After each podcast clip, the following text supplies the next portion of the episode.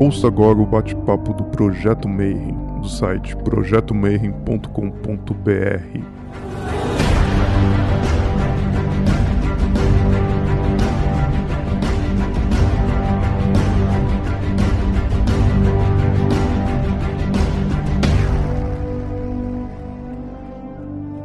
Bom dia para você que é de bom dia, boa noite para você que é de boa noite, boa tarde se estiver assistindo isso aí depois lá no YouTube.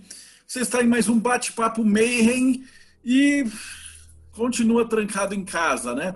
O objetivo desses bate-papos foi que a gente sempre se encontra todo ano para falar e trazer palestrantes para falar sobre verdadeira vontade, sobre aquilo que ama fazer, a parte de magia, diversas ordens, filosofias, religiões e tudo mais. E esse ano a gente decidiu trazer esses convidados mais para falar virtualmente, né?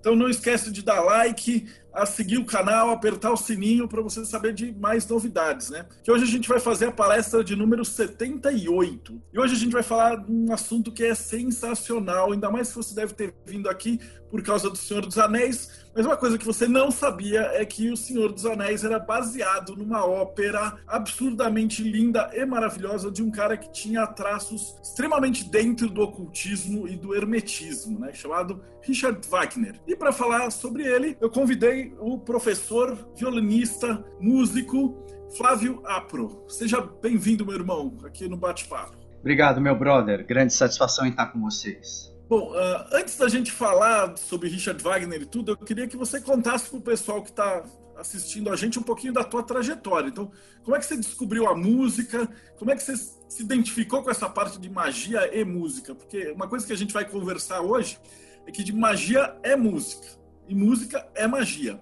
Então, isso está muito interrelacionado. Então, conta um pouquinho da tua história e como é que você chegou no Anel dos Nibelungos. Eu temo que a responder essa tua primeira pergunta já vai pegar uma hora de, eh, de palestra, mas eu vou tentar ser o mais sintético possível. Comecei na música muito cedo, com 5 anos de idade, eu já ganhei um violão, comecei a brincar com, com uma coisa tal. Desde muito cedo eu já tive a certeza de que a música seria o meu meio de vida, né, o meu ganha-pão. Não sabia de que forma isso aconteceria, mas uh, direcionei todas as, as minhas energias para que isso né, se consolidasse. Comecei a fazer uma carreira como músico, como violonista clássico, né, que aqui no Brasil é praticamente uma missão quase que milagrosa e tive relativo êxito né, dentro dessa, dessa área. Então, atuo muito fortemente como concertista de violão, não só aqui no Brasil, mas também viajando para fora. Simultaneamente, desenvolvo uma atividade intensa como professor. Eu sou professor efetivo da Universidade Estadual de Maringá, que é uma das instituições de ensino é, mais proeminentes do nosso ranking nacional. Enfim, a, a minha, o meu envolvimento com uh, esoterismo, com magia, tem a ver com a minha busca espiritual pessoal. Né? Não sou ligado a nenhuma ordem, não sou Rosa Cruz, pertenço à maçonaria, né? mas, uh, enfim, isso é uma coisa que uh, foi caminhando meio que lado a lado o meu interesse em relação ao Anel dos Nibelungos é, foi muito curioso. Eu nem tinha me programado para falar a respeito disso, mas eu estava numa, numa viagem, eu estava em Budapeste, na Hungria, tinha tido uma viagem muito longa, tinha feito um concerto e normalmente quando eu faço um concerto a minha cabeça fica muito muito agitada e eu tenho dificuldade de dormir. Uh, liguei a uma programação ali na, na, na TV do hotel tal e assisti um documentário sobre o Anel dos Nibelungos, que é um assunto que sempre me ficou me rondando na cabeça durante muitos anos, mas eu nunca tive a oportunidade de, enfim, ter uma, uma, uma via de acesso, de saber do que se tratava. E uh, aquela minha insônia virou o dia seguinte, porque eu fiquei tão uh, vidrado no assunto, tão maravilhado com, com aquela história, né? Que no dia seguinte eu tive que pegar um trem na Hungria. Ao invés de dormir no trem, eu comecei a anotar tudo que eu lembrava daquele documentário. Guardei aqueles papéis e falei: quando eu chegar no Brasil, eu vou pesquisar sobre esse, assunto, porque esse é o assunto da minha vida. Eu descobri realmente uma, uma coisa maravilhosa. E de fato, né, fiz isso quando cheguei aqui, comecei a pesquisar e, e o meu interesse começou a ficar cada vez mais forte, cada vez mais intenso. E, uh, enfim, eu comecei a, a, reunir um conhecimento e um material a respeito desse assunto que me permitiu uh, começar a compartilhar, né, não só com os nossos alunos aqui da Universidade Estadual de Maringá, mas com várias outras instituições. Já fiz palestras na, na PUC aqui de Maringá, eh, já fiz palestras em São Paulo, no, no SESC, enfim, vários, vários lugares, inclusive fora do Brasil também. Eu faço uma abordagem que é praticamente um pouco inédita, porque eu abordo muito esse aspecto esotérico, né? E hoje, pela primeira vez, eu vou estar falando sobre o aspecto hermético dentro do Anel dos Nibelungos, que eu acho que existem relações assim muito diretas. Vamos dar início aí à, à palestra. Então, como eu disse para vocês, né? O, hoje a gente vai tratar então dessa obra né, monumental que é o Anel dos Nibelungos de Richard Wagner. Richard Wagner foi um compositor alemão, né, que viveu entre 1813 a 1833. E esse cara foi um personagem extremamente complexo e polêmico. Eu não vou entrar hoje na biografia dele, que também daria uma palestra é, incrível, assim, é, um cara que assim oscilou entre extremos muito grandes, eh, inclusive politicamente. Ele participou da Revolução de 1848 em Leipzig. Enfim, terminou a vida como um burguês abastado vivendo sob os auspícios do rei Ludwig II, sabe? Então, assim, é, é, um, é um personagem que, que daria, assim, a sua biografia daria uma, uma palestra à parte. Uma figura bastante polêmica, mas cuja influência na música foi tão avassaladora nas gerações eh, seguintes, né, desde Gustav Mahler, Richard Strauss, passando pela escola do, deca do decafonismo vienense e chegando no próprio pa padrão sonoro do cinema hollywoodiano atual que a gente conhece. Assim, tudo que a gente ouve de cinema hoje eh, tem influência direta da linguagem eh, sinfônica de Richard Wagner vocês terem uma ideia de, de como realmente a influência dele foi uh, avassaladora. E o Anel dos Nibelungos é um ciclo de quatro dramas épicos, né? Dramas épicos tem uma pequena diferença em relação à ópera, tá certo? Mas eu não vou entrar agora na, na, nesse detalhe, vocês pesquisem a respeito do, do, dessa diferenciação, mas são quatro dramas épicos, né? divididos em três dramas épicos principais, que é a Valquíria, a primeira, Siegfried, o segundo, Crepúsculo dos Deuses, que é o terceiro, tá?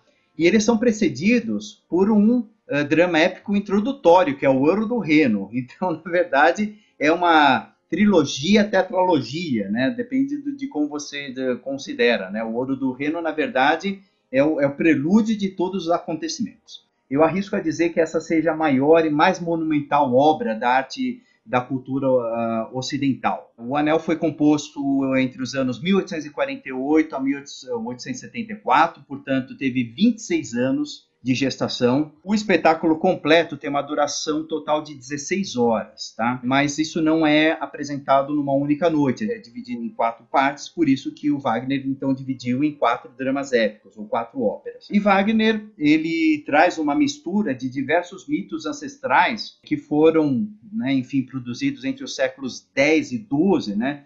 Por meio de fontes uh, nórdicas como os Edas, né, tanto os Edas em verso como os Edas em prosa, fontes germânicas, né, a saga dos Volsungos, a canção dos Nibelungos, e até fontes gregas, né? A gente vê assim pinceladas da Ilíada, por exemplo, no meio dessa história toda. Então ele juntou tudo isso, né, para produzir assim uma obra que é como se fosse do, do Gênesis ao Apocalipse.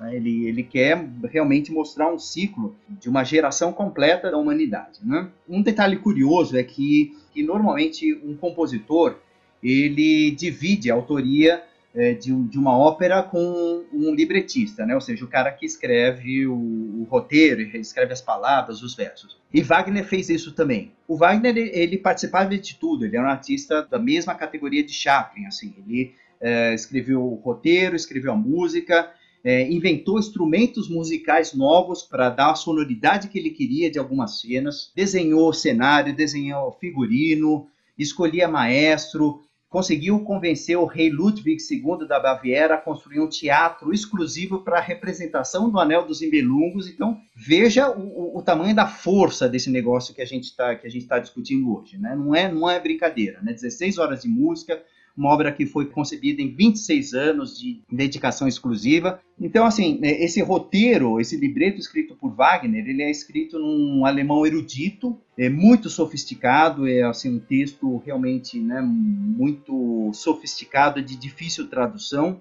Vou falar um pouco aí do que, que envolve, assim, vamos dizer, os, os elementos que compõem, né, esse grande cenário do, do Anel dos Nibelungos. Então nós temos os personagens, tá? Que são ninfas, anões, deuses, é, gigantes, tem um dragão na história, tem humanos, claro, né? E a própria música de Richard Wagner. Por que que eu digo que a música de Richard Wagner é um dos personagens? Porque o Wagner, ele não foi o criador, mas ele foi o músico, o compositor que consolidou a técnica do leitmotiv. Leitmotiv, em, em tradução para o português, significa motivo condutor, tá? Isso significa o seguinte, o acompanhamento orquestral de Richard Wagner para o canto, é como se fosse um tecido musical contínuo, assim, não tem interrupções, a música vai e vai durante essas 16 horas, é uma música contínua, né? É, só que essa música ela é cravejada por pequenas estruturas, que pode ser um ritmo, uma, uma melodia, um gesto musical, um intervalo, uma coisa muito simples, por exemplo, isso já pode ser considerado um leitmotiv, né? É, que possuem a, a função de é, tecer memórias musicais no ouvinte. E a partir do momento que o ouvinte reconhece essas estruturas musicais, ele consegue é, estabelecer relações para além do texto. Então a música, ela é um personagem a mais. A música às vezes ela reforça, ela comenta ou ela contradiz a narrativa. Um personagem está falando uma coisa, ou a música está falando outra, né? Então ela, elas vão criando essas memórias musicais, né? Eu vou dar alguns exemplos aqui para vocês. Então, nós temos aqui, por exemplo, alguns leitmotivs né, de alguns temas que aparecem aqui no, no Anel dos Nibelungos. Então, por exemplo, nós temos o leitmotiv que representa o anel. Né? Depois vocês vão entender o, que, o, o papel do anel dentro dessa história. É, o papel da espada, o papel dos gigantes e o Valhalla, né, seria a morada dos deuses, né, que é uma, é uma obra que o deus dos deuses, o Wotan, né, que seria o equivalente a Zeus na mitologia grega, ele pede para que seja construído um, palácio em homenagem à sua memória e em, em homenagem aos é, guerreiros tombados em batalha. Né? Então a gente vai ver esses pequenos exemplos para vocês verem como que a música, né, a partir do momento que o ouvinte assimila essas informações musicais, ele vai conseguindo ter um subtexto durante, o, enfim, a narrativa desses quatro dramas épicos. Vamos ouvir o tema do anel. Ele é muito curtinho.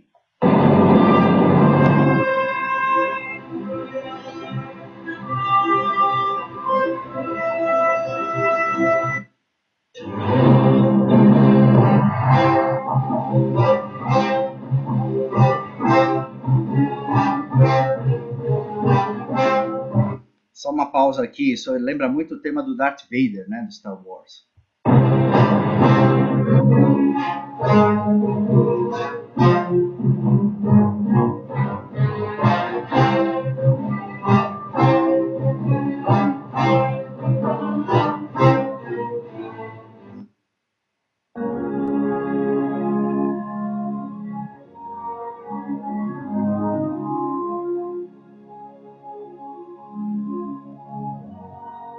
Esse é o tema do castelo de, de Votan.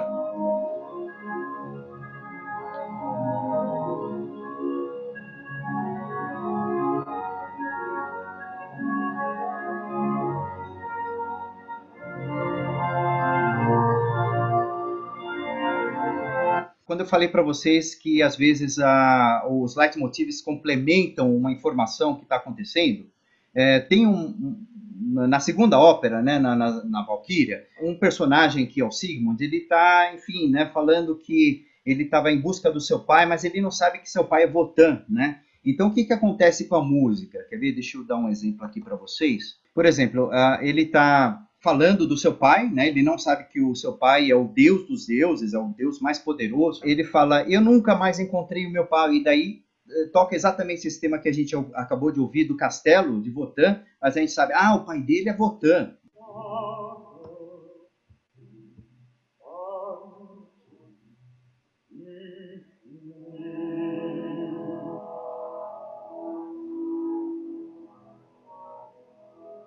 Valhalla Votan. Ok? Aí que eu queria chegar com essa sofisticação do leitmotiv que Wagner traz, então, para a linguagem né, do, do, da ópera, tá certo? Então, vamos em frente. Então, nós temos, como eu disse para vocês, é, a música de Wagner é um personagem à parte, tá certo? Então, nós temos aqui também, a história se passa em três planos, né? Nós temos o plano superior, né, que seriam as montanhas, né, a morada dos deuses, né, onde é construído o castelo Valhalla. Depois nós temos o mundo dos humanos, né, que é chamado de Midgard, e nós temos o subsolo, né, que é o Nibelheim, onde moram os anões, né, os seres inferiores do, do mundo. Né? O Midgard é onde moram os humanos e o subsolo onde moram os anões. É, a gente vai ter uma profusão de objetos também que vão estar né, tá trazendo aí uma dinâmica para essa história, que é o anel, é, nós temos o elmo da camuflagem, nós temos a espada, nós temos o freixo que, usa, que une os três mundos, une, une o, o Nibelheim, o Midgard e o, e o, Valhalla, o Círculo de Fogo, o Rochedo Mágico. Então, tem vários ambientes, vários objetos né, que vão participar dessa história. Nós temos alguns protagonistas importantes, que é Wotan, que é um barítono, é, Brunhilde, que é uma soprano, Siegfried, que é um tenor. As temáticas é, que Wagner vai trazer aqui são amor, poder, ciúme, cobiça, inveja, traição. É um assunto muito extenso, é, a gente tem muitas facetas para explorar, isso é impossível de se esgotar numa, numa única palestra, né? É uma obra assim tão rica e elaborada que ela tem múltiplas dimensões, né, ou chaves interpretativas que a gente pode acessar é, essa obra. A gente pode acessá-la através da via da psicologia. Steiner escreveu bastante a respeito do, do Anel dos Nibelungos e Parsifal, através da filosofia, mitologia, é, política, né? A gente tem aí uma apropriação feita pelos nazistas, né? Aí 50 anos depois, né? Da, da, da estreia do, do, Anel dos Nibelungos e até do, do, teatro de Bayreuth, né? E, enfim, Wagner não tem muito a ver com isso diretamente, mas indiretamente através de algumas ideias é, preconceituosas, né, que eram típicas do século XIX, né, o Wagner não, foi inventor dessas histórias, né, o antissemitismo não foi criação de Wagner, mas ele, ele botou muita lenha nessa fogueira, né, então isso, isso trouxe muitos argumentos para Hitler, né, justificar o que ele o que ele fez naquela época, né? E toda a questão de Israel, né? Enfim, toda essa dificuldade, a música de Wagner ainda é de certa forma um grande tabu. Ela foi proibida durante muitas décadas em, é, em Israel, mas hoje ela não é mais proibida, mas é muito feio se, se falar em Wagner e executar música de Wagner em Israel. A gente pode fazer uma, uma abordagem ecológica do, do, do Anel dos Nibelungos, depois vocês vão entender por quê. E eh, por que não uma abordagem hermetista? Né? Então hoje a gente vai fazer uma tentativa de uma abordagem uh, hermetista. Né? aí vocês podem me falar, poxa, mas isso não é um anacronismo? Né? Não, porque uh, muito embora Wagner não fosse uh, um hermetista, no, no, sentido pleno da palavra, os sete princípios herméticos que a gente, né, enfim, uh, conhece através de, de, obras como Caibalion, né, Tábua de Esmeralda, eles são a base de toda a vida, né, de todas as narrativas, né, de to, enfim, de todas as construções do ser humano, né. Então, a, gente pode identificar as sete leis herméticas em funcionamento até no jogo do Corinthians, se vocês quiserem, não é verdade? Então, certamente esses elementos eles estavam embutidos propositalmente nos mitos nórdicos e germânicos, de onde Wagner tirou né, toda, to, todo o argumento para construir o Anel dos Nibelungos, tá certo? A sua grande obra-prima. Enfim, eu vou contar a história para você, vou tentar contar a história de 16 horas de ópera vou tentar sintetizar né, em, em poucos minutos aqui. E eu acredito que eu vou levar mais ou menos uns 25 minutos para que eu possa traçar uh, as analogias herméticas na segunda parte. Já vou avisando que tem spoilers. Bom, na verdade tem todos os spoilers que vocês possam imaginar. Vou contar a história toda para vocês, tá certo? Vamos começar o nosso resumo. Vamos falar sobre o prólogo, tá certo? Então, dependendo de se, se a gente considera uma uma tetralogia essa primeira ópera, tá certo? Se é uma, uma trilogia essa introdução. Então a primeira ópera, é, ou né, drama né, épico, é o Ouro do Reno. Essa ópera ela abre com uma descrição musical da natureza e do fluxo eterno do rio Reno. Tá? Essa é a abertura mais sensacional da história da música. A gente vai ouvir mais ou menos uns quatro minutos de uma música hipnótica que usa um único acorde, que é o acorde Mi bemol maior, e ele vai explorar a série harmônica, tá? que é o próprio som base da natureza. Isso vai fazer com que o espectador entre no estado de, de hipnose, né? E perca toda a, no, a, a, noção de tempo, né? Ele vai entrar no reino da atemporalidade, né? Que é justamente onde o Anel dos Nibelungos se passa, né? O tempo do, do, do Anel dos Nibelungos é o tempo do não tempo, tá?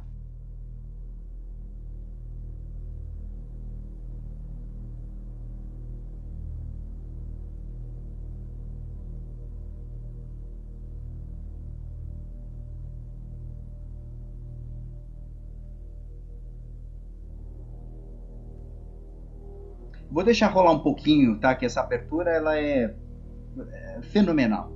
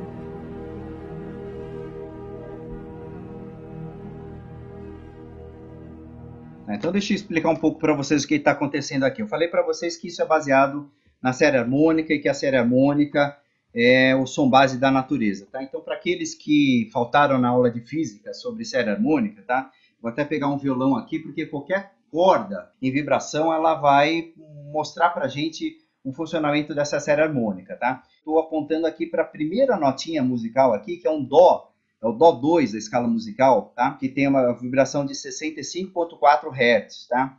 É, e em cima vocês estão vendo uma corda, né, que seria... Tá? Eu coloquei até na afinação aqui do, de Mi bemol, né, que é o que a gente acabou de ouvir na, na abertura do Ouro do Reno, tá certo? Então, essa, é, é, essa vibração, ela vai produzir na metade da corda, né? Então, não sei se vocês vão conseguir ver no violão, né? Mas aqui a metade da corda é exatamente esse ponto aqui, tá? Então aqui a gente tem a gente tem essa primeira nota que é uma oitava acima, tá certo? A gente chama de oitava porque, enfim, a gente sobe aqui uh, oito notas, né, na escala musical e a gente tem a mesma nota, né? Tá? Depois a gente vai ter uh, as demais notas, né? Depois a primeira nota diferente aqui que a gente ouve é a quinta, né? Então, depois a próxima oitava, depois a terça maior, a sétima, né? E assim por diante, né? Então,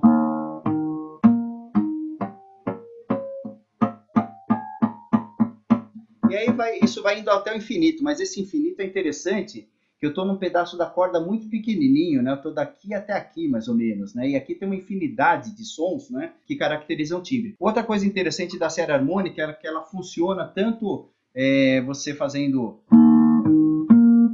nessa direção quanto nessa outra. Eu estou indo na, na, direção contrária da corda. Né? Então, esse daqui é o som base da natureza. É, qualquer nota, é, qualquer é, vibração que a gente ouça, né? a gente já está falando aqui de hermetismo, né? de princípio da vibração. Tudo que a gente ouve em vibração no universo não é uma vibração simples. Nós temos uma, uma série de vibrações que estão dentro dessa vibração base tá certo? Vibrações mais agudas, vibrações mais rápidas. Isso é muito importante, né, da gente entender que, uh, e Wagner entendeu isso muito bem, né, quer dizer, o, o, essa abertura, ela é baseada na, na, nessa construção da série harmônica, E ela tem justamente esse sentido de mostrar para gente que é, tudo que está vibrando no universo está vindo de, de algo básico. Né? E esse algo básico, no caso aqui, é o próprio ouro do reino. E a gente vai entender então como é que o ouro vai gerenciar os acontecimentos, né? Então, a, como eu disse para vocês, esse prelúdio, então, ele tem a função de situar o ouvinte é, nesse não tempo, tá certo? Através da, da, de, uma, de uma abertura baseada na série harmônica. Após a, a, esses quatro, cinco minutos de música, aparecem três ninfas dentro do rio Reno, né? Então a, as cantoras elas estão voando no palco ali, né? Como se elas estivessem no, no, dentro de um rio, né? E as três ninfas são Voglind, Vergrund e Floshild. E elas são as responsáveis pela proteção de um ouro sagrado que está escondido nas profundezas do rio Reno. Daí aparece do nada um anão, né? Um anão de belungo qualquer, né? É, que começa a cortejar essas ninfas, porque elas são muito belas, são sereias, né?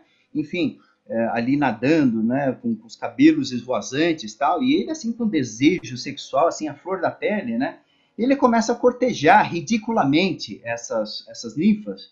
E ele é ridicularizado, elas fingem que estão interessadas, mas elas começam a fazer umas brincadeiras, uns bullies de muito mau gosto com ele, ele começa a ficar puto da vida, começa a ficar irritado demais. Né? Uma das ninfas que não fica tirando sarro dele, que é a mais velha, né? ela fala para as mais novas, olha, toma cuidado, não, não, vamos pegar pesado com esse anão que a gente não sabe de onde esse cara veio, né? De que favela que esse cara surgiu, né? Aí ele vê aquele ouro brilhando, né? Bate a luz do sol ali, ele vê o, o ouro brilhando e fala, o que, que é isso? Elas falam, pô, você não sabe? Isso aí é o, é o maior tesouro do mundo, é o ouro do reino, né? É, e ele fala, e aí, de quem que é esse negócio? Não, isso, isso aqui é da natureza, ninguém pode mexer nisso daqui e tal, né? E assim, muito ingenuamente elas vão dizendo tudo, né? Elas vão falar, olha, mas ninguém nunca se atreveu a pegar esse ouro, porque é, para conseguir tirar esse ouro dessa pedra, a pessoa tem que renunciar ao amor, e nunca ninguém teve coragem de fazer isso. Aí falou, beleza, né? Subiu ali na rocha e falou, olha, estou renunciando ao amor, cata o ouro e sai correndo.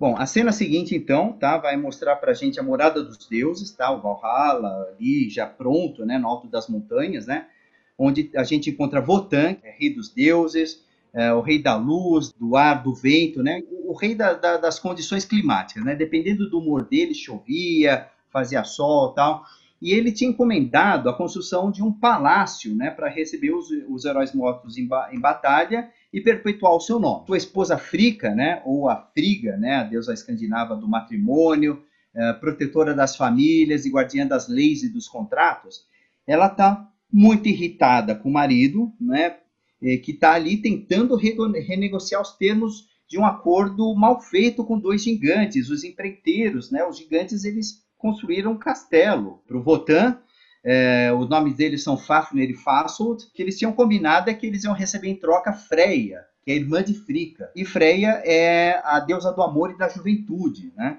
E esse foi o, pagamento combinado. E eles estavam ali, não, o, o é surpreendido, ao mesmo tempo que ele está maravilhado, assim, pelo, pela monumentalidade do castelo, ele está ele tá com puta remorso, assim, né? Puta, empenhei minha cunhada nesse, nesse acordo e tal, né? E aí ele tem a brilhante ideia de invocar a presença do cara que deu a ideia desse negócio, que foi o Log, né, deus do fogo. Né, é, na, verdade, na verdade, ele é um semideus, ele não é deus. Né? E ele é uma entidade meio que equivalente ao Exu, assim, da, da matriz esotérica africana. Né? E ele já era re responsável por esse fracasso do negócio, né?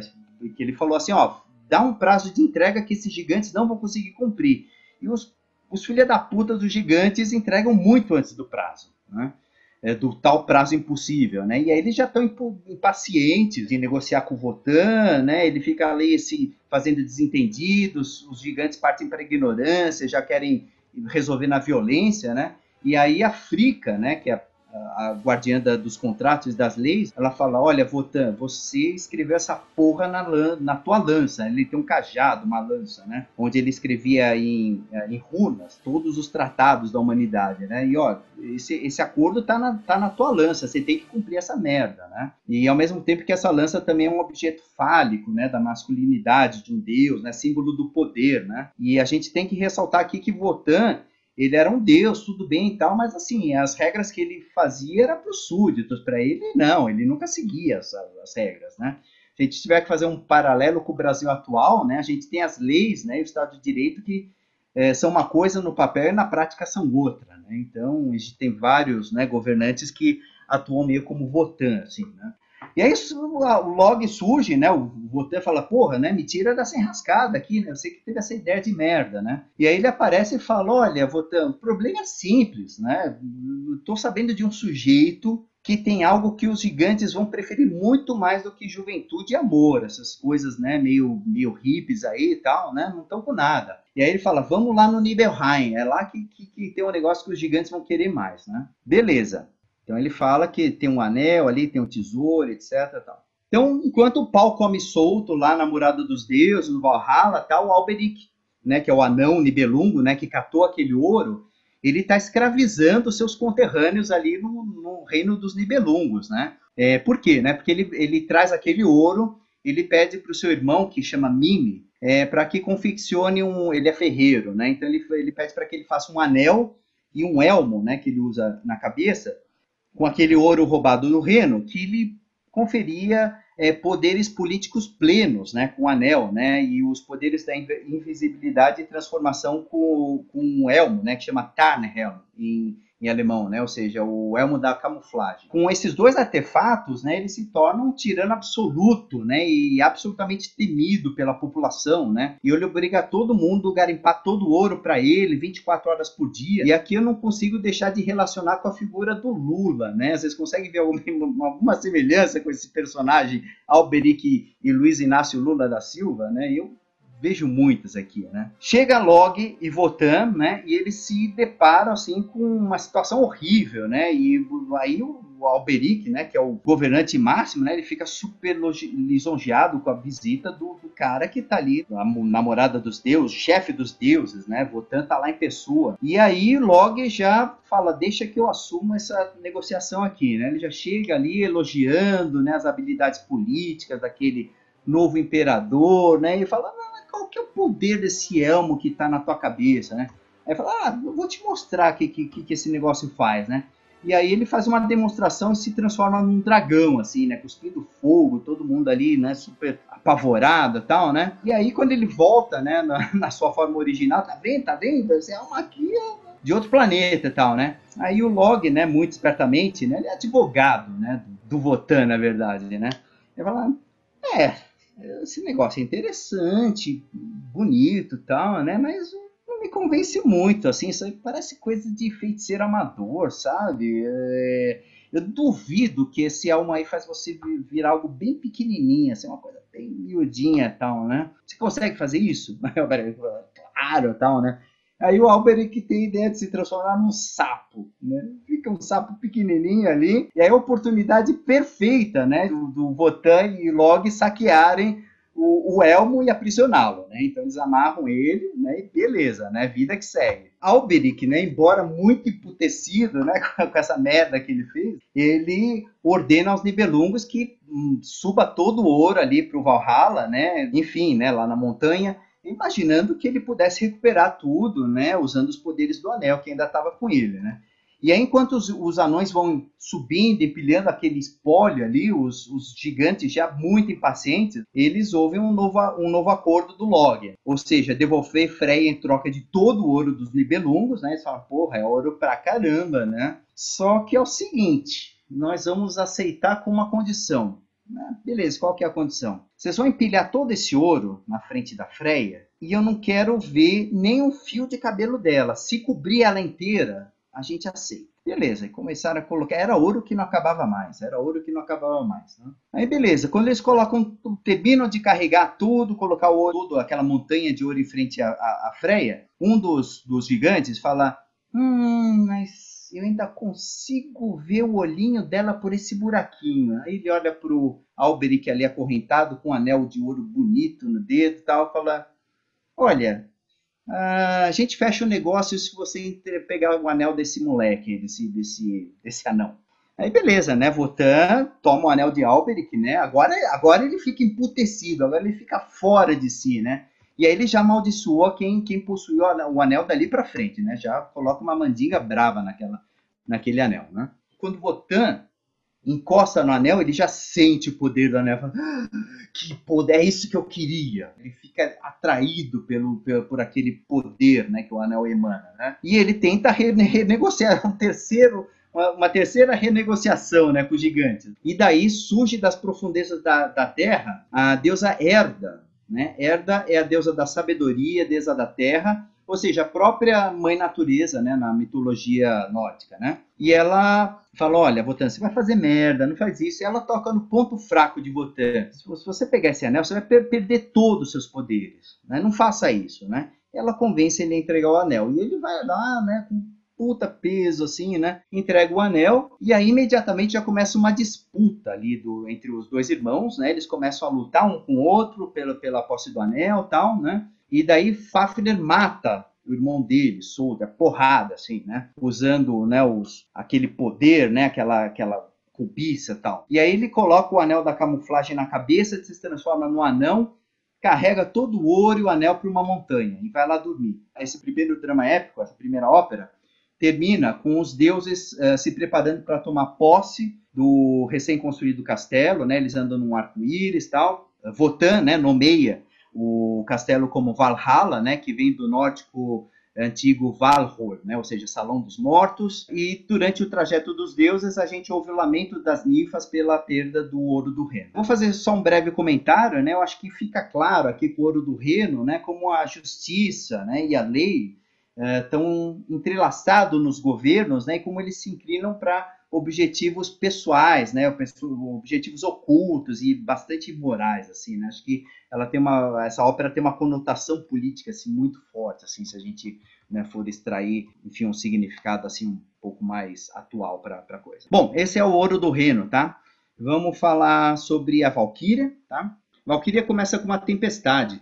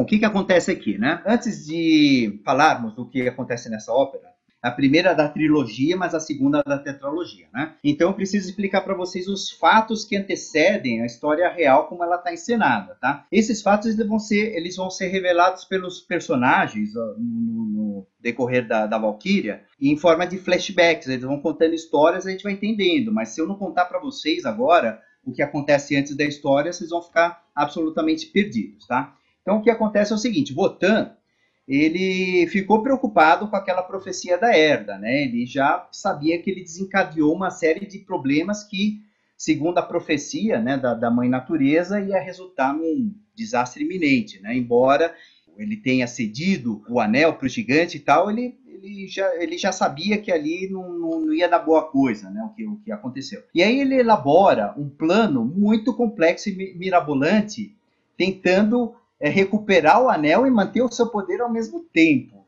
O Botan não dava ponto sem nome, era um político filha da puta. Assim. Bom, primeiro o que, que ele faz? Ele seduz a mãe terra, Herda, né? e com ela gera nove filhas, mulheres, que são as nove valquírias. As valquírias são é, donzelas guerreiras. Então os nomes delas são Valtraut, Helmring, Gerhild, Sigrun, Schwerleite, Ortelinde, Gimgerd, Reusweisse e Brunhild. A Brunhild uh, é a filha preferida de Botan, mais bela, mais habilidosa, mais corajosa dessas nove valquírias. Né? Segundo, ele seduz uma outra mulher, uma mortal, e com ela gera dois filhos gêmeos, que é Sigmund e Siglind, tá? que são conhecidos como os Velsungen. Velsungen são os filhos do lobo. Né? E eles são detestados por todos os humanos porque eles eram muito muito nobres e muito virtuosos, assim, sabe? Aquelas pessoas assim que todo mundo odeia porque a pessoa é boa, sabe? Eu nem preciso dizer para vocês, né, que Votan desperta a ira de Frica, né, com todos esses escândalos extraconjugais, né? E aí durante uma caçada de Votan com Sigmund, né, o pai se perde do filho, na verdade propositalmente, né? Isso tudo está arquitetado por Votan. Aí a casa da família é assaltada, botam fogo na casa, a mãe é morta, a Siglind, a irmã é capturada por um escroto que é o Hunding, né? Um, ele é o Hunding é o caçador é, chefe do clã dos Nidings, né? É um ser escroto, assim, para dizer o um mínimo, né? Certamente seria um bolsonarista no contexto atual brasileiro, assim. Sigmund sai à procura do seu pai, assim, né? E ele não suporta ver injustiça na frente dele, ele sempre vai interceder e aí ele faz a justiça e todo mundo fica com ódio dele porque ele fez a justiça, sabe? Ninguém aceita a justiça na, na terra do no, no, no Midgard, sabe? É uma coisa que né, a gente não entende por que, né, que os humanos não, não gostam de justiça, mas é, era assim no tempo do, do, do, do Anel dos Nibelungos. Bom, é, e um dia, ele vendo um casamento sendo feito à força, né, a noiva não querendo e tal, né, ele intervém, né, mata o noivo, mata os irmãs, né, ou seja, todo mundo do, do, do clã dos Knight. Então, assim, sem essas informações preliminares, assim, a gente não consegue entender o que se sucede no início da Valkyria. Então, vamos lá. Agora começa mesmo, abre as cortinas ali, né, a gente vê, depois dessa tempestade, a gente vê Sigmund, né, chegando ali cansado, né, perseguido pelos Nidings, né, e ele invade uma cabana que fica ao pé de uma árvore gigante, né, que é aquele freixo que eu falei para vocês. Esse freixo ele liga os três mundos, ele liga o, o Nibelheim, o Midgard e o Valhalla né? Ele é a árvore que, que é o Axis Mundi, né? Ele liga os três mundos. E ele desmaia de exaustão. Então vocês estão percebendo aí com, com os elementos, né? Com o Axis Mundi, né? Que tudo é simbólico. Né? Sigmund e Siglind, né? São dois aspectos da alma do homem. Eles não são, na verdade, irmãos gêmeos, né? São, são enfim, características da nobreza do homem, daquilo que, tem, que, o, que, que o ser humano carrega de bom dentro de si. Mas depois a gente vai entrar nessa, nessa parte simbólica hermética. E aí, entrando na, naquela casa, né, construída lá do, do, do Freixo, ele cai desmaiado. Ele desmaia e aí a Siglind, né, que estava lá dentro, ela fica super assustada, né, com, com aquele invasor, mas ela ainda não reconhece ele como irmão gêmeo dela. Ela percebe alguma coisa ali diferente e tal. E aí ela a, o acolhe, dá água para ele beber e tal, né, e ouve ele contando assim uma história super triste. E aí eles vão meio que pela infelicidade, ela é esposa daquele escroto bolsonarista, desculpa, daquele escroto é, caçador, né? E não sei o que tal, e puta, né? Os dois têm uma história de vida fodida, assim, né? E aí eles começam não só a ter uma, uma afinidade, assim, né, das histórias, mas eles começam a se atrair, assim, visivelmente. Eles vão se apaixonando, na verdade. E aí chega o marido, né, o filho da puta ali, né, super mal-humorado, já xingando a esposa. Só que aí, assim, o costume local ali era que né, ninguém deveria ser deixado na rua, né? Então, se a pessoa veio pedir abrigo, ele tinha a obrigação de acolher a pessoa. Mas ele deixa evidente esse contragosto, assim, ele não gosta da visita. Aí ele vai perguntando o nome do forasteiro, né, e o Sigmund vai contando, né, as suas desventuras, tal, e o que aconteceu ali no casamento, né. E aí o Hundig se enfurece, né, ele fala, ó, é o seguinte, velho, esses irmãos, né, que você matou são os meus primos. Então hoje, cara, a tua noite de hospedagem está garantida, mas amanhã cedo nós vamos duelar até a morte e eu te aconselho a encontrar uma espada, uma arma qualquer aí, porque eu vou vir com tudo para cima de você. Dado esse recado, né, Sigmund é, lamenta, né, o seu infortúnio, né, e clama pela, pela espada prometida pelo seu pai, né, o votante tinha prometido uma espada, né, que é a a Notum, né, a espada da, da necessidade. E aí a Siglind, ela tem uma ideia. Bom, primeiro ela, ela coloca uma, uma erva narcótica ali no chá da noite do marido para ele não acordar, né? Aí ele vai dormir e tal, né? dorme profundamente, né? Acorda muito, muitas horas depois. Aí ela fala, né, que naquele maldito casamento surge do nada um desconhecido, o Votan disfarçado, né, com tapa-olho, etc, tal, né? Entra na casa e crava uma espada sem falar nada para ninguém. E ninguém consegue tirar, nem os homens mais fortes conseguem tirar aquela espada da árvore. E ela falou: Olha, talvez essa espada seja predestinada a ti. Sigmund tira aquela espada com a maior facilidade, né? E declara o seu, fique super entusiasmado, né? Que ele tem a, a espada da invencibilidade, declara o seu amor, né? Pela sua irmã e noiva. Aí o que, que acontece em seguida? Já é o segundo ato, né? A gente ouve aí o grande hit wagneriano, né?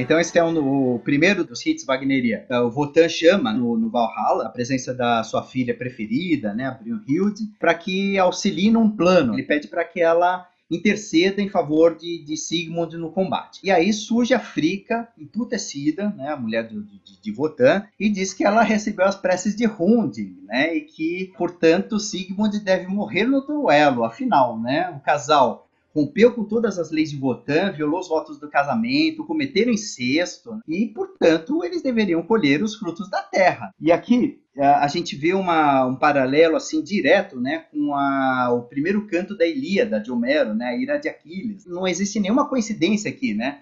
Uh, Zeus ele decide exterminar com os gregos em favor dos troianos, né, usando Tétis, né, como auxiliar. E Hera, sua esposa, né, fica puta da vida e tenta mudar o jogo em favor dos gregos. Então a, a conexão aqui é, é, direta. E aí votando, né, fica meio resistente e tal, né, mas a, a, mulher é muito esperta, né, ela toca no ponto fraco de botão, mesmo que a Herda fez ali no Ouro do Reno, ou seja, a possibilidade de perder seus poderes, né, de ele ficar com a imagem manchada e ninguém mais respeitar as suas leis. E aí, né, Votan é finalmente derrotado pelo mesmo argumento, né, e chama Brunhild novamente, né, tá, tá, tá, tá, tá, tá, tá, a gente ouviu um monte de vezes esse tema na ópera, né? só que dessa vez para desdizer o que ele tinha decidido, né, falou, ah, não, quem tem que ganhar o, o, o duelo é Hund, e ela fala, mas não te entendo, meu pai, você acabou de pedir há um minuto atrás, tal, como é que você mudou de ideia, ele é seu filho amado, Sigmund, não lembra? O filho que você mais adora, tal, ele é um, um Versum, né, e aí ele fica puto da vida, né? Que ele já tá frustrado que tomou um pau da esposa, né?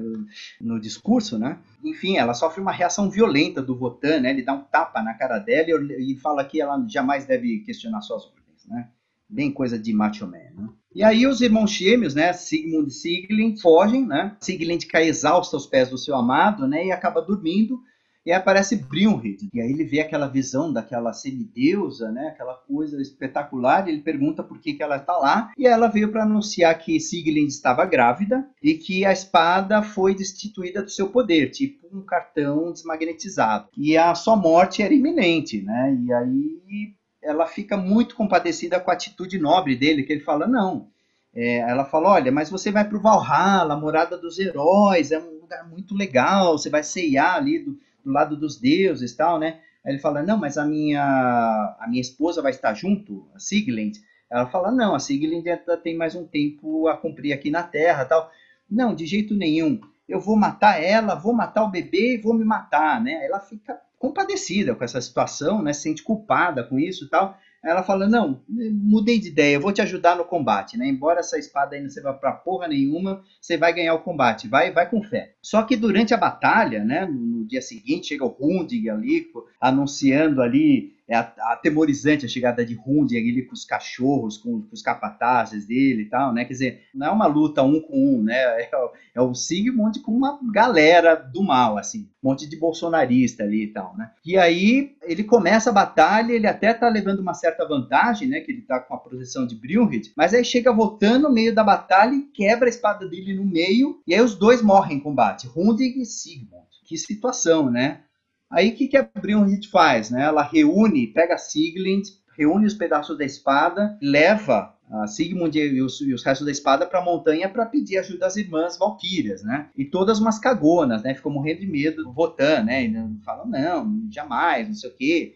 Como é que você traz aqui uma mulher para cá? Coisa esquisita e tal. E aí a Brunhilde, né, quer ajudar de todas as formas a Siglind, ela recomenda que a, a Siglind fuja para um lugar seguro na floresta e que ela fique do lado da caverna do, do, do, dragão, que é o lugar mais seguro que ela pode ficar. Ali, votando não chega nunca, né? E aí, a Brion retorna, né, a presença do pai para ouvir a sua sentença, né? E votando decide que ela deveria virar uma Heres mortal e ele iria adormecê-la para que ela fosse desposasse pelo primeiro mortal que a despertasse do seu sono com um beijo. Uh, Brilhid pede clemência, né, para que pelo menos seja um homem nobre, né, não seja qualquer um, né, não seja um pé rapado, né. Wotan concorda, pede para que invoca Log, né, o deus, o semideus do fogo, para iniciar o círculo de fogo que vai, né, proteger dos forasteiros aí, do, do, dos pé rapados, né.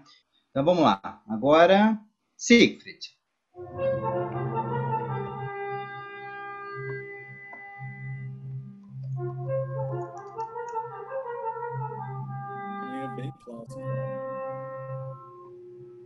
Esse tema, inclusive, foi também reaproveitado no Star Wars, esse que a gente está ouvindo agora.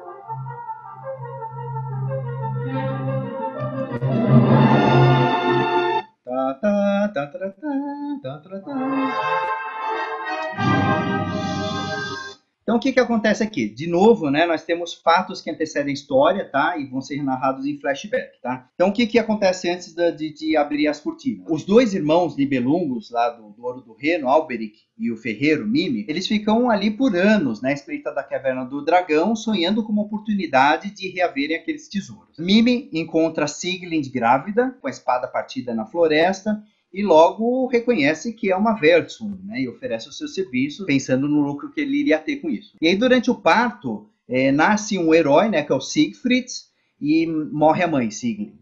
E o Siegfried é adotado e criado por Mime, mas o Siegfried nunca reconhece o anão como pai dele, por ele ser débil, torpe, né, com as piores características, né, além de ser feio e, e pequeno. A Siegfried sempre perguntava, né, quem era o seu pai de verdade, né, pois ele nunca caía na balela que o o anão contava, né? O anão falava, não, eu sou seu pai e sua mãe, né? Falava, não, mas na natureza não existe pai e mãe num único ser, né? E eu vejo os animais da floresta, né? Eles têm filhotes parecidos com eles. Por que, que você é tão pequeno e feio e asqueroso e eu sou jovem, bonito e forte? Mais ou menos isso.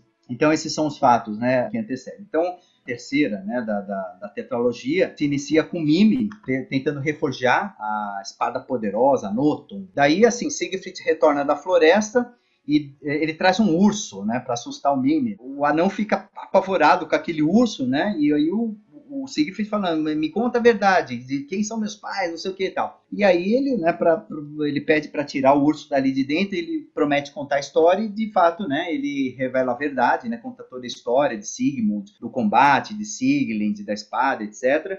E aí o Siegfried sai em júbilo, né? E aí ele ordena a mim, ó, já que você é ferreiro, põe essa merda dessa espada de volta aí que, que eu vou ser o herói agora da parada. Aí na cena seguinte aparece um andarilho mendigo, um tapa-olho, né? Votan, disfarçado. Aliás, dizem que o Hitler ele costumava imitar o Votan andando pelas ruas de Munique usando o mesmo tapa-olho e se fingindo de, de andarilho. Quando ele queria andar paisana, ele imitava Votan, assim, é uma coisa louca, assim, né, a relação de Hitler com Wagner, né, mas enfim. Então ele faz essa visita, né, à casa de Mimi, ele propõe três charadas, e se ele errasse qualquer uma das, das perguntas, ele iria morrer. E aí a primeira pergunta, qual que era a raça amada, né, por Votan, como se Votan fosse outra pessoa, e aí o Mimi fala, não, todo mundo sabe que a raça amada, mais amada por Votan aqui na Terra é, são os Vertsons, né, beleza. Resposta certa. Qual que é o nome da, da espada, né? a espada chama Noton. E quem que é o seu legítimo proprietário?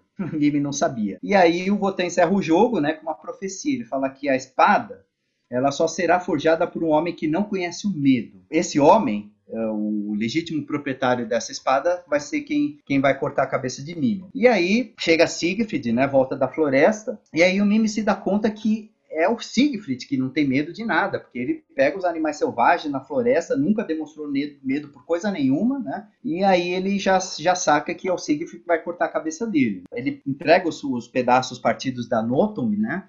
e fala: olha, bota no fogo aí, o negócio é assim que se faz tal. E aí o Siegfried, em um minuto, faz a espada de volta, né? Reforja a espada e aí ele parte a bigorna assim ao meio, assim, né? Com prova de virilidade, poder da espada, né? Uma coisa extraordinária. Enquanto o Siegfried está eh, forjando a espada, o Mimir está preparando veneno para oferecer de refresco para o Siegfried quando ele terminasse a primeira batalha dele, imagina, né? De noite, né, junto da caverna do dragão, eis que se reencontram dois velhos amigos, né, Alberic e Votan.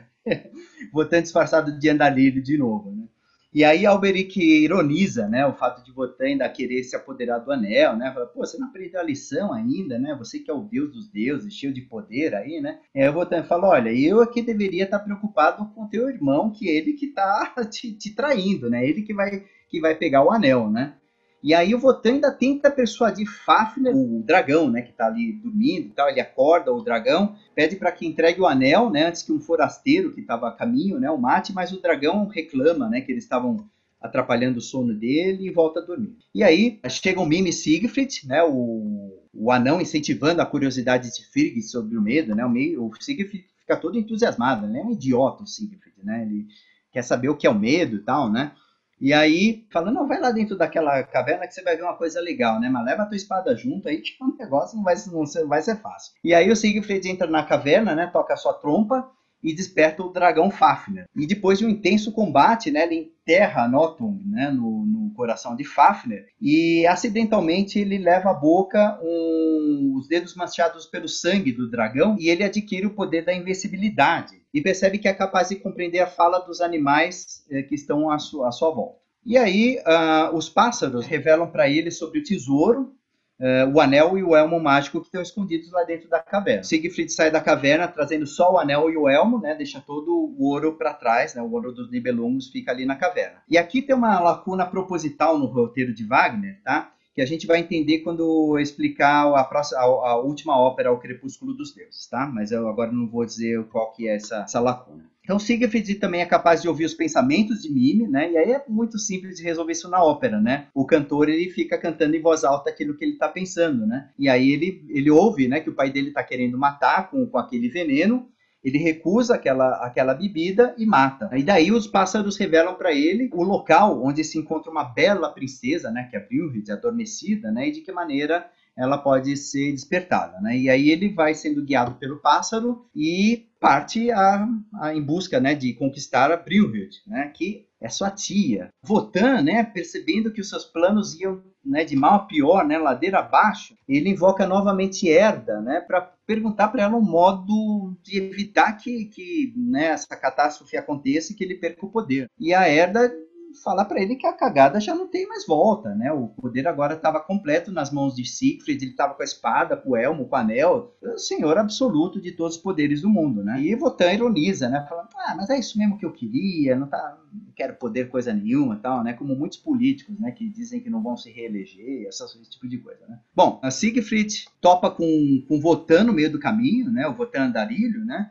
E o Votan tenta barrar o caminho, né? Pra, do, do para o rochedo, né, onde está o rio está tá repousando. E durante a conversa, o Siegfried se, se, dá conta de que Wotan foi responsável pela morte do seu pai, Sigmund, né? E mesmo sem saber direito de quem se tratava, ele chama o, o de velho vagabundo, né? Vocês terem uma ideia, né? É, da insolência. Ele parte a, a, a, lança de Wotan no meio, assim. Wotan, né, recua impotente e humilhado, né? Já sabe que fudeu tudo, assim. É, então, já lá no alto do rochedo, né, Siegfried toca sua trompa, né? Fogo abaixo, ele atravessa o círculo de fogo, né? Afinal, ele tinha esse poder, o seu sangue nobre, né? Como a gente uh, havia aprendido lá na, no final da Valkyria. Siegfried, ao tirar o elmo e a armadura da, da Brunhild, ele sente o medo pela primeira vez devido à emoção causada pela beleza de Brunhild, né? Embora as cantoras wagnerianas sejam aquelas mulheres imensas, né, com aquele chapéu alado, né, paradas no palco assim, é, é, originalmente na cabeça do Wagner, a Brunhild era a, uma das mulheres mais lindas. Ele desperta a Brunhild com um beijo, né? E ela, né, diz que já o conhecia antes, mesmo antes, antes de ele nascer. E aí o Siegfried fala assim: Ah, então você é minha mãe! tipo, Siegfried é muito idiota, né?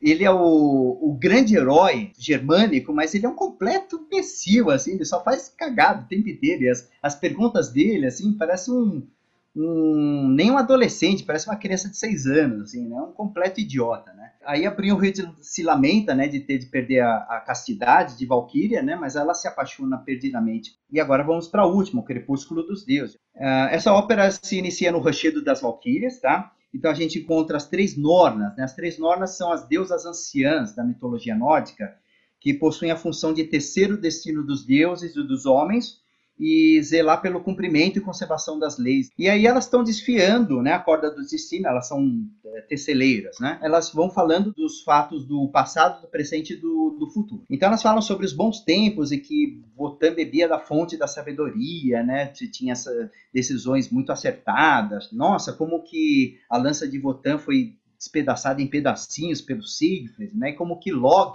fará com que Valhalla e os deuses sejam consumidos pelo fogo. Ou seja, um spoiler de uma ópera de 5 horas já é dado logo no início pelas Nornas.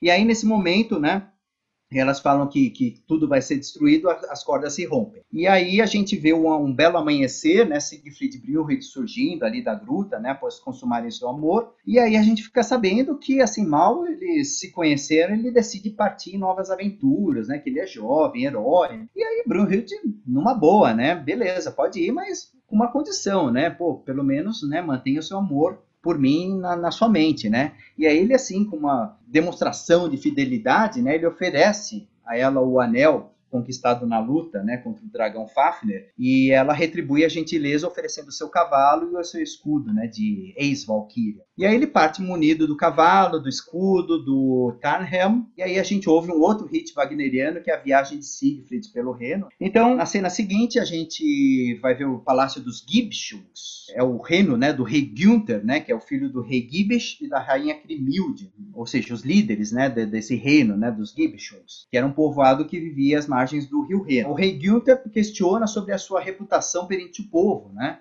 E o conselheiro desse rei é um meio-irmão dele, que chama Hagen. O Hagen é um meio-irmão de Günther e de sua irmã, que chama Gutrune, né?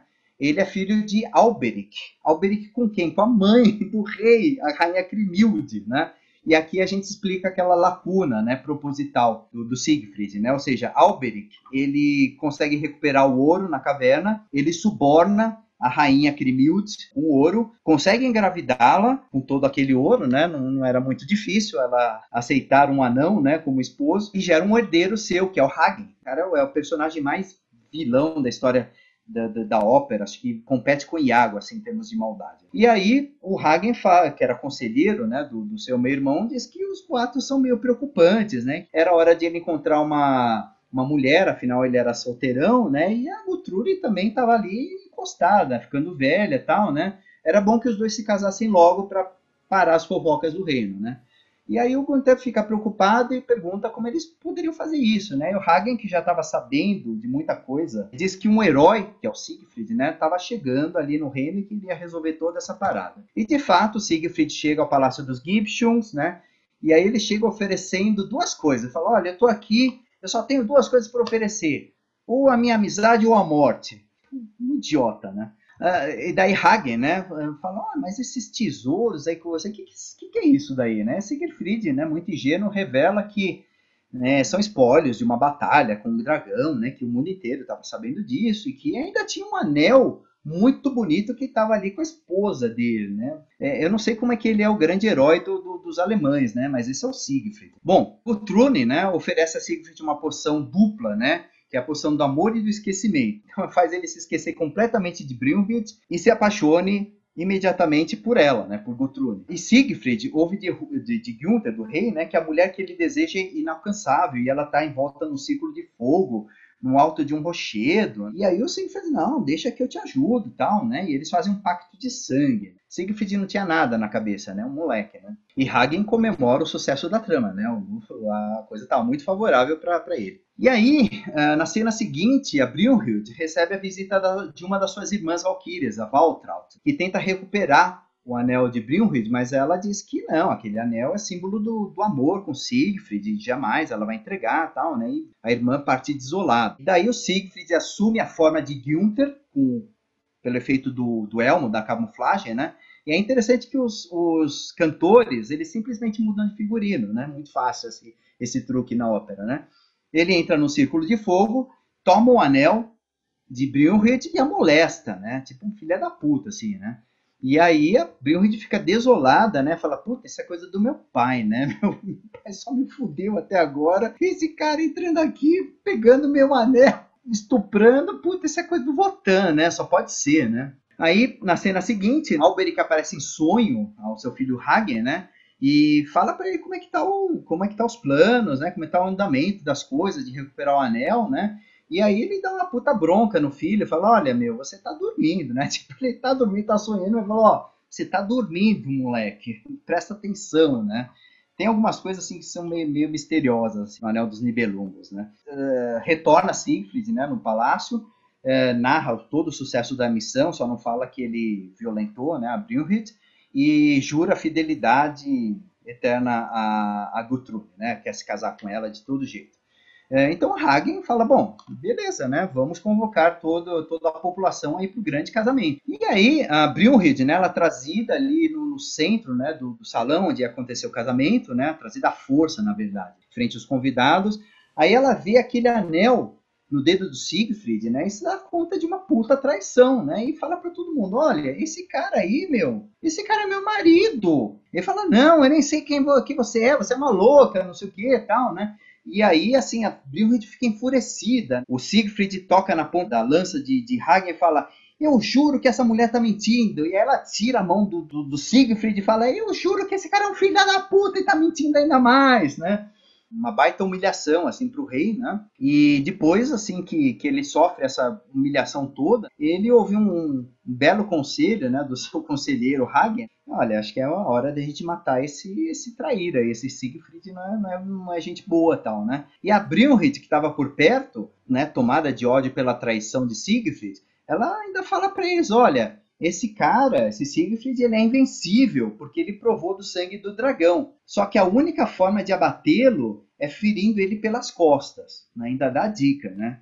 E aí, Hagen e Günther né, convidam Siegfried para uma caçada no dia seguinte. O que, que acontece nesse passeio? Né? No meio do caminho, Siegfried para num riacho, se perde dos colegas e se encontra com as ninfas do reino. E aí elas contam para ele sobre o anel perdido, né, o ouro roubado, é, o ciclo de maldições, né? E pedem de volta aquele anel que estava no dedo dele, né?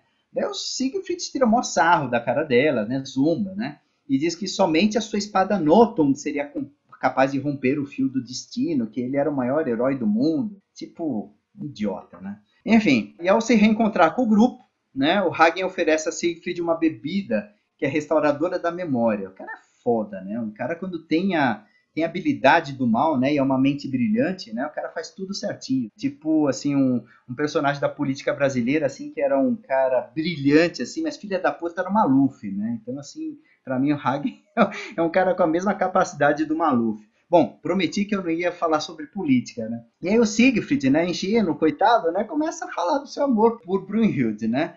E ele desperta a ira do rei Günther, né, obviamente, né?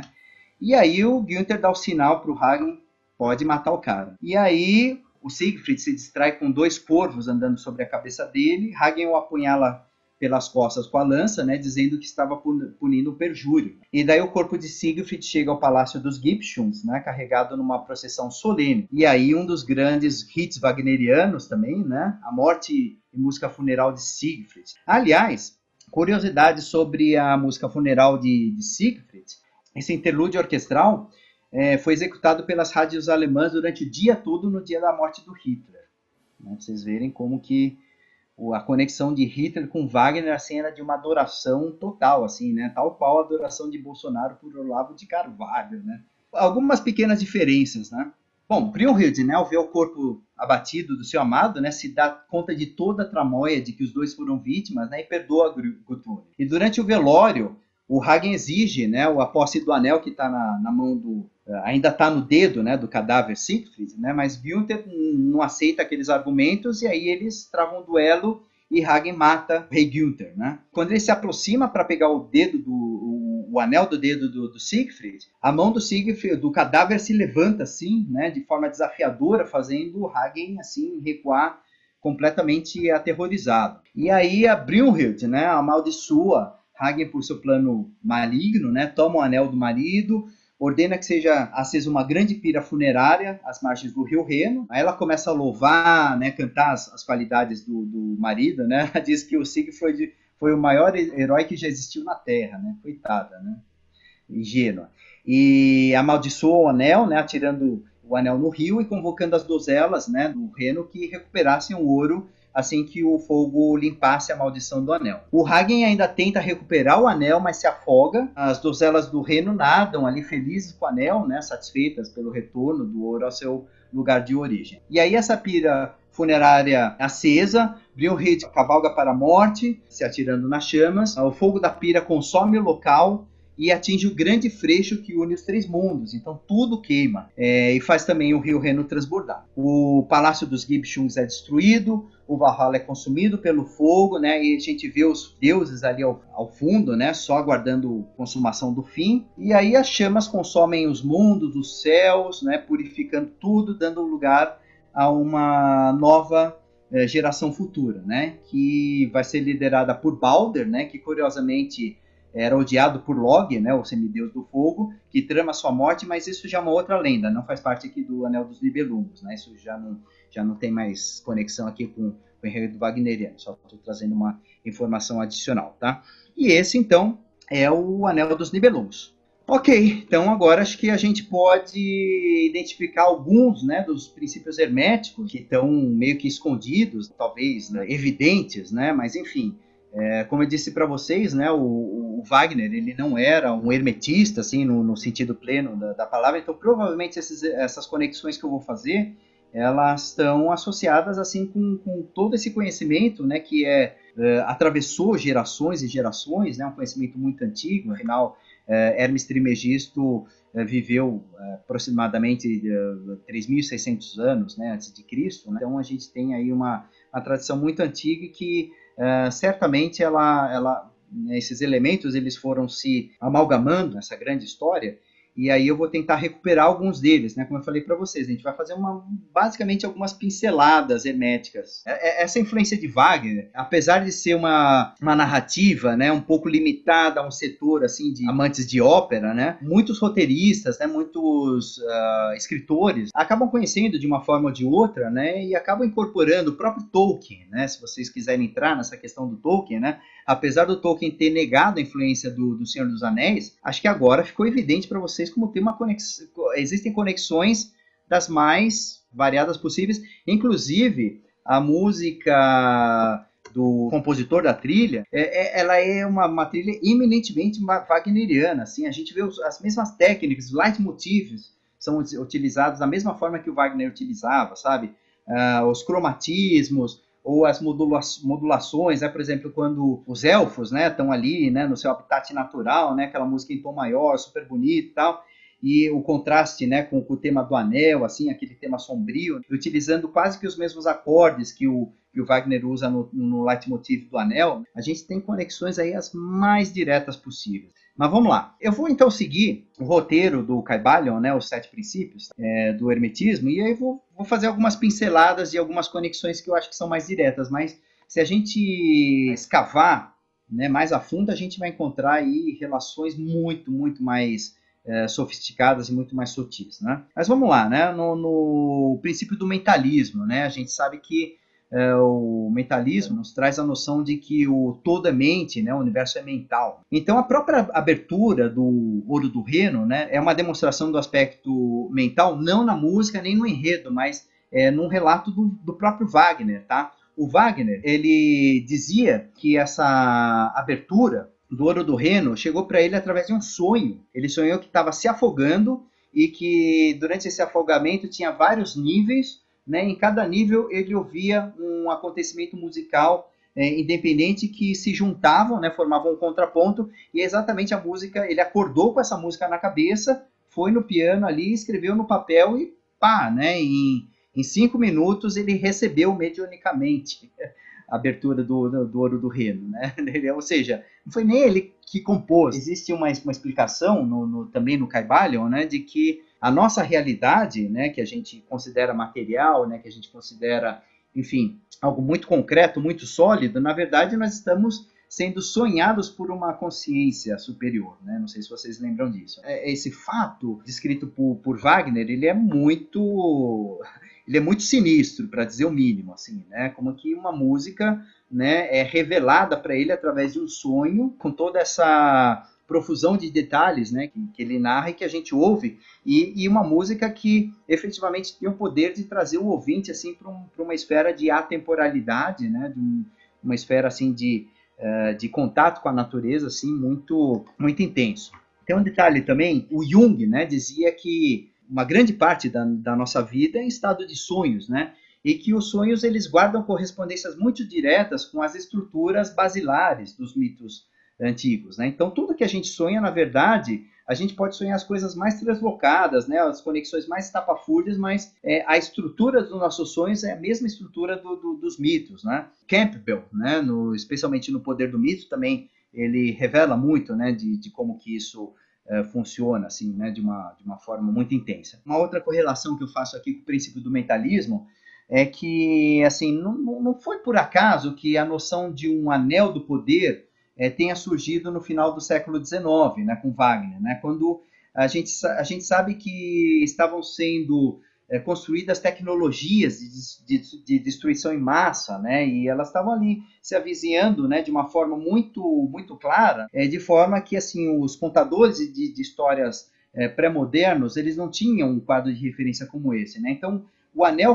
reunindo né, todos esses poderes, né, poder político, poder de persuasão, de convencimento de uma população inteira, né, como Alberic faz com, com seus conterrâneos, é, isso tem a ver muito não só com, com, o desenvolvimento tecnológico da época, ou talvez, não sei, o elmo, né, o elmo tenha muito a ver com, com, com esse poder né, de dissimulação, né, de, de camuflamento, de transformações, assim, é, bizarras, e o anel como um símbolo de poder, assim, de poder político. Lembrando que né, as, as sociedades as políticas de sociedades modernas estavam sendo construídas também no, na virada do século XIX para o século XX, né, depois de Napoleão, etc. Tal. Então, a gente tem um novo cenário que o, o anel sintetiza muito isso. Né? Aliás, eu diria que a, a, o anel, assim, fazendo um resumo né, absolutamente sintético do, do Anel dos Nibelungos, né, a gente tem dois princípios opostos, né, que um seria o amor puro, representado pelo, pelo ouro do reno,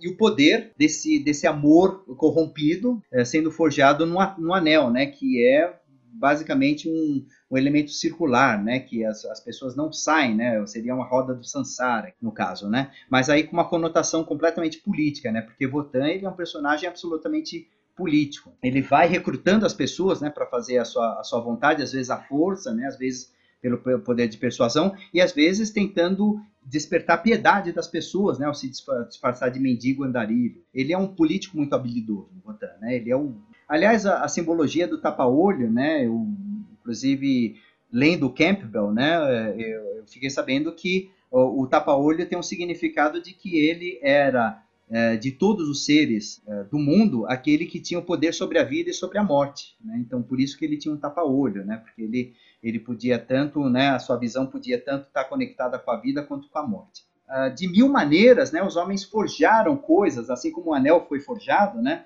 sobre as quais eles passaram a perder o controle, né, a bomba atômica, né, enfim, diversos, eh, diversas tecnologias, né, que acabaram uh, saindo de controle e, e, controlando o próprio homem. Tal como o Votan também acabou tendo todos os seus poderes voltados né, contra si próprio. Então aí eu vejo as relações mais diretas aí com, com o princípio do, do, mentalismo. O segundo princípio hermético é o, o princípio da correspondência, é, ou seja, o que está acima é como o que está abaixo, né? E o que está dentro é como o que está fora. Né? Então aqui dá para a gente também estabelecer as conexões mais né, variadas possíveis, né? próprio binômio, né, Alberic, Votan, né, duas faces da mesma moeda, né, então isso é um princípio de, de correspondência claríssimo, né, do roteiro wagneriano. Existe uma profusão de paralelismos, né, entre os três planos, né, do, do Anel dos Nibelungos, né, o Nibelheim, Midgard, Valhalla, né, unidos, né, pelo Freixo, né, o Axis Mundi. Um, um, um, princípio de correspondência muito interessante, mas aí assim eu vou ter que explicar para vocês muito bem do, do que quero dizer seria a questão da, da oposição entre mitos e notícias, né? Notícias de, de, de mídia, de imprensa, de jornal, revista, televisão. E aí já vamos colocar nesse, nesse bojo as fake news, né? Que as fake news hoje assumiram uma categoria né, de noticiário oficial. Então, assim, Campbell, uh, ele nos, nos ensina né, que as, uh, uh, os mitos, na verdade, são histórias muito fa fantasiosas que, no fundo, contêm verdades muito intrínsecas ao homem, tá certo? Então, através do conhecimento dos mitos, o homem aprende quais são os comportamentos, quais são as, as normas, né? O, quais são os erros que os homens devem evitar para não cometer os mesmos erros dos deuses, né? Ou seja, uma fantasia que no fundo a verdade está é, embutida. Ao contrário, né, quando a gente vê uh, noticiários, né, o, enfim, o, o, os meios de uh, difusão de notícias, né, não só no Brasil, mas no mundo inteiro, né, as notícias elas são mentiras que são veiculadas com uma aparência de verdade. Né? Então existe esse, esse princípio oposto e eu acho que o Anel dos Nibelungos nos é, mostra muito né, desse, da, desse princípio de correspondência. Ou seja, né, as farsas né, da, da, da mídia né, é, que se pretendem se descrever como é, a realidade objetiva. E o que a gente está tratando no, no Anel dos Nibelungos são histórias absolutamente fantasiosas, mas que se a gente começar a analisar, a gente vai ver que todos os personagens estão dentro da gente. Ou seja, por que, que os deuses fazem tantas cagadas, especialmente Votan? Porque eles não são deuses, os deuses estão dentro de nós, tá certo? O que está dentro é, é, o, que, é o que está fora. Então, nesse sentido, é, os deuses, na verdade, são representações daquilo que está hum, acontecendo dentro, de, dentro da psique do homem. É, e todos nós cometemos as mesmas cagadas, as mesmas, sabe, as mesmas atitudes impulsivas que, o, que os deuses, ou os humanos, ou os, os nibelungos né, é, é, cometem ambição pelo poder, falta de limites, né? O Votan ali, né, se, se impacientando com a, com a, com a sua filha preferida, né? Quantos, quantos pais não fazem isso com as, com as suas filhas preferidas quando elas negam né, as suas vontades? Então, é, o princípio da correspondência acho que é o princípio assim mais direto, né, que a gente pode traçar assim com, com relação à nossa vida pessoal, né, as no, ao nosso drama pessoal aqui nessa, nessa existência terrena. Bom, tem a questão também dos sentimentos humanos. A gente pode transformar o Anel dos Nibelungos, né? Quando, quando a gente começa a ouvir muito a música, né? E entra, entrar dentro do, do, espírito de Wagner, a gente começa a meio que fazer uma psicanálise estética, né? A gente começa a compreender os nossos próprios sentimentos, sabe? Eu por exemplo, me identifiquei muito com o Siegfried, assim, por causa dos meus pais, assim, sabe? Mas tem muita relação, assim, tem basicamente, né? Eu, eu considero que o Anel dos Nibelungos é um espelho de cada um de nós, assim, por mais diversa que seja a vida de cada um, a cultura, a idade, assim, todo mundo vive os mesmos, uh, a mesma dinâmica do Anel dos Nibelungos. Terceiro uh, princípio que a gente encontra no Caibalion é o princípio da vibração, né? Nada está parado, tudo se move, tudo vibra. Então vejam, né? É, naquela cena em que Brunhild né, não cede o anel né, para atender os princípios, o equilíbrio do mundo, por que, que ela faz isso? Né? Porque ela já não está mais vibrando aqui em cima, ela está vibrando aqui embaixo, ela já está pensando que o anel é um, é um mimo de, de Siegfried, que aquilo não, tem, aquilo não é possível que aquilo tenha um poder de regenerar o mundo. Então, por isso que ela, ela fala para Walter, desculpa, mas eu não vou entregar esse anel. Esse anel, assim, para mim, a coisa mais importante é o amor do meu marido. Se o Valhalla vai ser destruído ou não, já, já não é mais problema meu, porque afinal, Votan, nosso pai, me, me jogou aqui, né? Outra cena que é muito reveladora do princípio da vibração.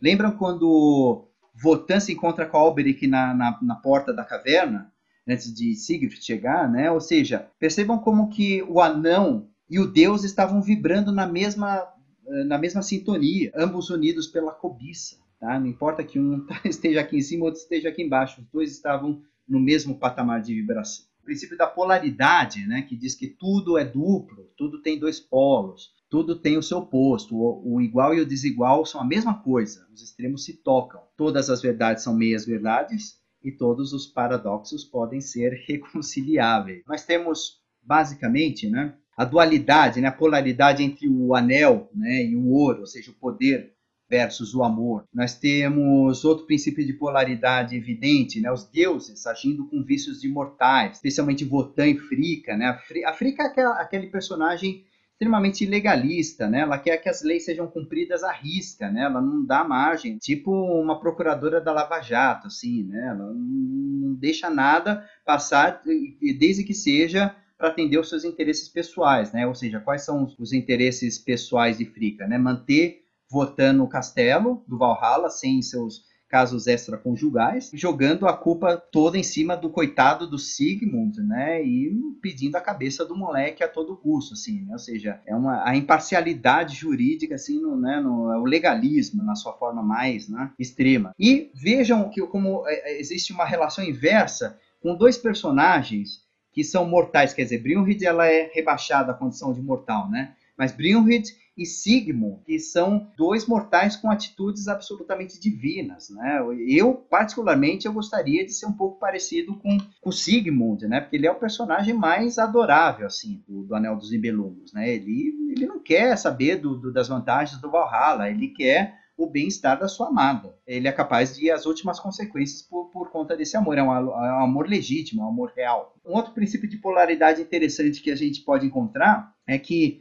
muito embora aquela união de Brunhild com Siegfried, né, tivesse de tudo para ser o casal perfeito, né, ou seja, a impetuosidade, né, com a sabedoria divina, a gente vê que ambos destroem o destino da humanidade pelas suas falhas, né? Ou seja, a ferocidade ingênua de Siegfried, né, fazendo uma cagada atrás da outra, é somada à sensibilidade já rebaixada, né, já humana de Brunhild, né, que apesar de ser uma, uma deusa caída, ela também toma atitudes que acabam é, desencadeando a destruição né, do, daquele mundo. Bom, é, vou seguindo aqui o princípio do ritmo, né?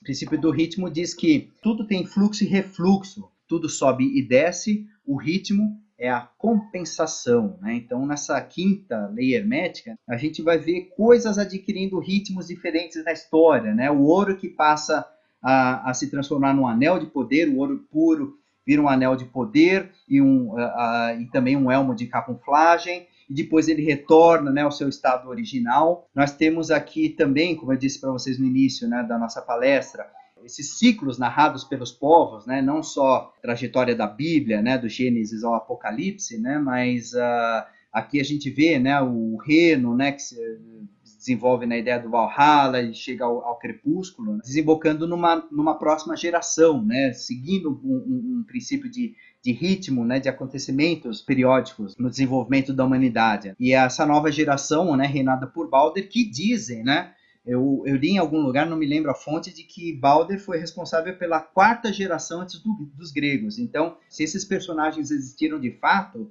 do Anel dos Nibelungos, eles eram a quinta geração antes dos gregos, né? ou seja, coisa muito antiga. Quem mais? Votan, deus andarilho, mendigo, né? Brunhild como deusa, é, depois se transformando em mortal, né? Então a gente tem também nessa esse ritmo do, dos próprios personagens, né, que vão se transmutando, vão se transformando. Bom, tem aquela cena, né, de Siegfried que de, ao despedaçar a lança de Votan, né, ele, ele enterra uma ordem antiga, né, do mesmo modo que as ciências e os estados modernos, né, acabavam, acabaram derrubando as monarquias no século XIX, né, então a gente tem aqui também uma outra correspondência interessante. Sexto princípio hermético, né, causalidade, né, causa efeito. Toda causa tem seu efeito, todo efeito tem a sua causa. Existem muitos planos de causalidade, mas nada escapa à lei. Então, o que, que a gente vê aqui de princípios de causalidade no Anel dos Nibelungos? Primeiro, as ações de Votan e os seus efeitos até a destruição do Valhalla. Causa de efeito, atrás de causa, de efeito. Não tem como a gente uh, não deixar de reconhecer esse princípio hermético aqui. Percebam, as ninfas no começo, elas zombam de Alberic, né? No final, elas são zombadas por Siegfried. Causa e efeito direto aqui.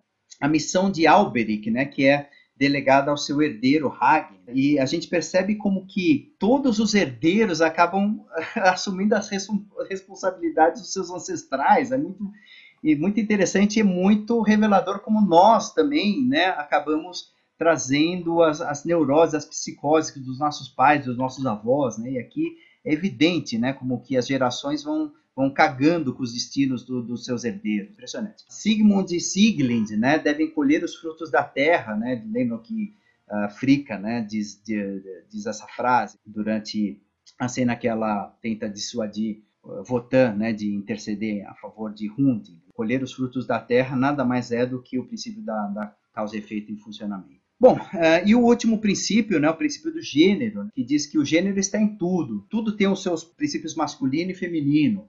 O gênero manifesta-se em todos os planos da criação. Então, o que, que nós temos aqui do, do princípio do gênero no anel da, da, dos Nibelungos? Bom, se vocês pensarem que uma ideia ela pode ser uma ideia né, inculcada na, na, na, mente de uma outra pessoa, ela pode ser um princípio masculino, e a pessoa que recebe essa ideia é, desenvolve o papel de chocar o ovo, né, de, de ou seja, um, um, princípio feminino, aquela história do ovo do cuco, né, o cuco sempre deixa o seu ovo para que outro pássaro choque, né.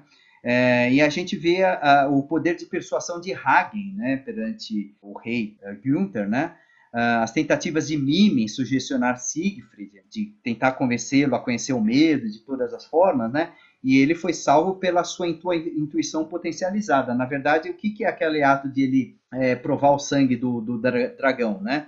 É, quando você entra em conflito com o seu inimigo, né, e você de alguma forma você o vence, né, seja fisicamente, ou seja de, de outra forma, politicamente, é, você absorve a energia desse, desse teu inimigo e isso se torna a tua qualidade, né? Então, quando ele absorve, quando ele prova do sangue do dragão, nada mais acontece do que ele despertar a sua intuição, né? O seu, sua voz interna. Por isso que ele começa a ter o dom da, da telepatia, ou, ou compreender o, os sinais da natureza, etc. Tal. Ou seja, é um ser que despertou. Ele tem uma iluminação, Siegfried, né? mas ele não é maduro o suficiente para usar essa iluminação a favor da, da humanidade. Ele usa essa iluminação em, em, proveito próprio. Bom, nós temos aí o princípio feminino, né, no, no que diz respeito ao poder compassivo, né, que é a moral da história, ou seja, Brunhild, ela é a purificadora dessa, dessa história, tá certo? Então, basicamente, a gente tem que rezar né, para que a humanidade se livre dos anões, né, que vão sugando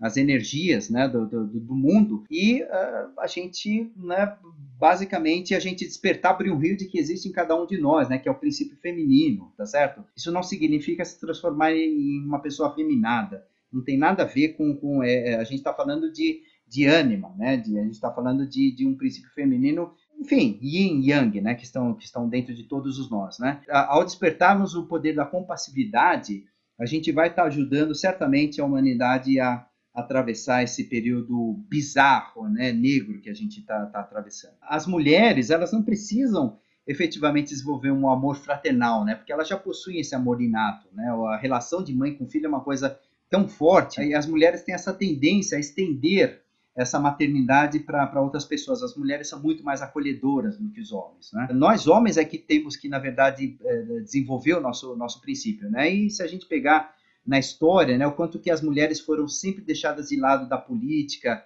da arte, ou seja, das grandes decisões da humanidade, a gente só poderia ter um resultado catastrófico como essa sociedade doente que a gente vive hoje. Né? Não é de se espantar que o princípio feminino tem sido deixado de lado. E é essa a grande mensagem que Wagner traz. Não tem porra nenhuma dos que os nazistas e de Hitler, que se apoderaram da obra de Wagner de uma maneira completamente hipócrita, de uma forma completamente literal. Os nazistas e Hitler estavam completamente enganados, eles não entenderam a mensagem do poder feminino. Aliás, todas as heroínas das demais óperas de Wagner, o Wagner ele tinha assim como Goethe, ele tinha a crença de que uh, o poder redentor da humanidade era o poder feminino, tá certo? Basicamente todas as heroínas wagnerianas, elas são as redentoras de todas as cagadas que os homens ou os princípios masculinos que estão em funcionamento nas óperas são as mulheres que redimem a, as culpas dos homens. Então, como eu falei para vocês, né, temos que torcer que a, humanidade, enfim, por, por, menos por menos deuses e anões e mais Versungs e Valkyrias no mundo, né? Isso que vai trazer é, efetivamente, né, um, enfim, algum alívio, né, para toda essa loucura que a gente vive, tá certo? Espero que vocês tenham curtido, apreciado aí. Então, se você assistiu tudo isso, então se interessou, todos os links que o Flávio vai me passar depois das músicas e tudo, estão aqui embaixo, né? Então você consegue achar essa pesquisa e tudo, vai ter o e-mail dele, como você pode contactá-lo e demais tudo aqui. Então, Flávio, brigadão, foi uma aula maravilhosa e para você que ficou acompanhando a gente até agora, até o nosso próximo bate-papo meio.